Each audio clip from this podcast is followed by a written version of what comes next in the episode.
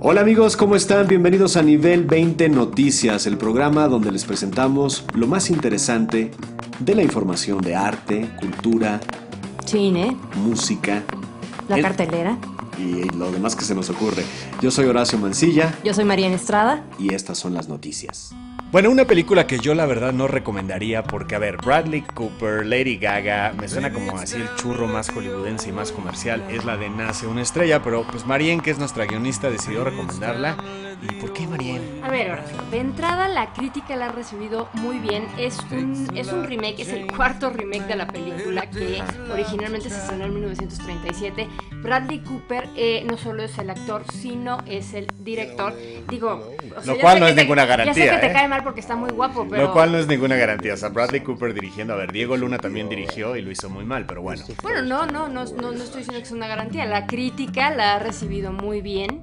De, de hecho, hay eh, sitios donde dicen ha sido recibida con adoración por la crítica estadounidense y de Gran Bretaña. Entonces, bueno, por lo menos se quedaron una oportunidad. Y Bueno. Lady Gaga eh, cantando. Lady Gaga es muy buena cantante, no Sí. es actriz para empezar, yo no sé qué está haciendo ahí, pero bueno, si alguien quiere ir a ver esta película que huele a churro, sabe a churro, se ve como churro, pero Marín dice que es buena, ya la estrenaron, se llama Nace una estrella. Bueno, y además es un musical que, que viene. Ay, aparte es musical. Pues claro que es musical, pues ¿qué crees que va a ser si está Lady Gaga? Bueno? Bradley Cooper también canta. Y bueno, hay, Ay, que, no. hay que recordar que la- la- es eh, solo en la primera, en 1937, eh, que hicieron Janet Gaynor y Frederick March, fueron los únicos donde eran actores. Y acá siempre la protagonista, de- después la hizo eh, Judy Garland y luego Barbara Streisand, pues han sido como, han tenido las dos facetas de Claro. cantantes y actrices. O sea, es un remake del remake del remake. Bueno, Sí, pues el que sí, quiera sí, verla bajo su propio riesgo, ya veremos si Marín tiene razón, Nace una estrella en cines ahora. Bueno, y además tiene una nominación ya al Oscar por Mejor Actriz, entonces bueno, vamos a ver qué pasa. A mí el Paseo de la Reforma no puede encantarme más porque siempre hay algo que ver ahí. Y en esta ocasión es un desfile de alebrijes. ¡Qué maravilla!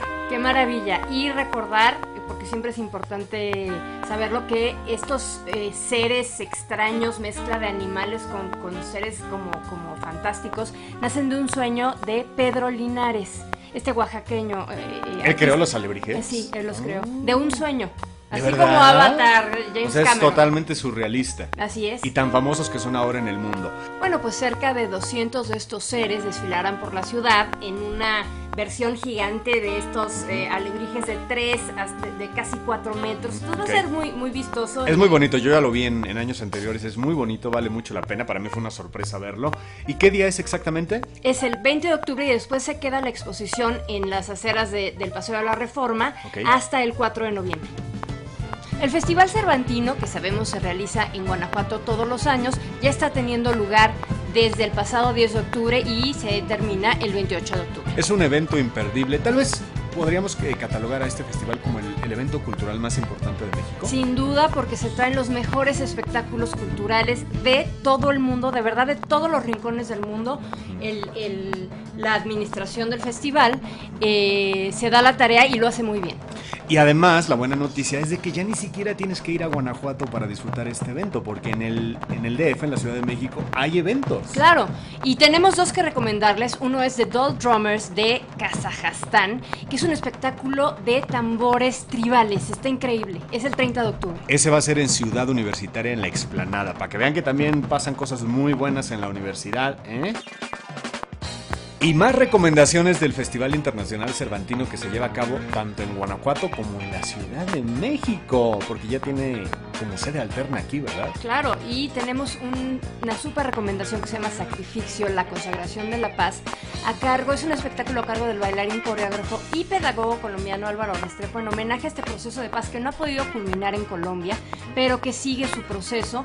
Entonces tiene, esta, se, se basa en la obra de Igor Stravinsky, La consagración de la primavera. Entonces creo que, creo que es una buena opción eh, en el Teatro Julio Castillo el 20 de octubre. Y la verdad que buena onda que el CENART, Centro Nacional de las Artes en la Ciudad de México, se ha convertido a lo largo de los años ya como en una especie de sede permanente de lo mejor del jazz nacional e internacional. Así es, está llevando a cabo actualmente el séptimo Festival Jazz Mex, justamente en el Centro Nacional de las Artes, donde desde el sábado 6 de octubre hasta el 28 se están llevando a cabo conciertos entrada libre para todo público. Eso está bueno, que además es de agrapa con artistas de la talla de Alex Mercado y Mario Santos, que ellos ya ellos inauguraron el festival de hecho el sábado 6. Eh, también los conciertos que quedan son con Matt Rio con su espectáculo Martinique, Pavel Loaria, Big Band infantil y juvenil con temas de Big Band, y Barandela Big Band y The Power of Cuban Music. Solo recordar que los conciertos que quedan son el sábado 20, el domingo 21, sábado 27 y domingo 28 de octubre. Y de agrapa. Gracias por acompañarnos en Nivel 20 Noticias con lo más sobresaliente del arte, la cultura, el teatro. Nos vemos a la próxima. Horacio Mancilla y María Estrada. Aquí los esperamos, nivel20.mx y en todas nuestras redes sociales.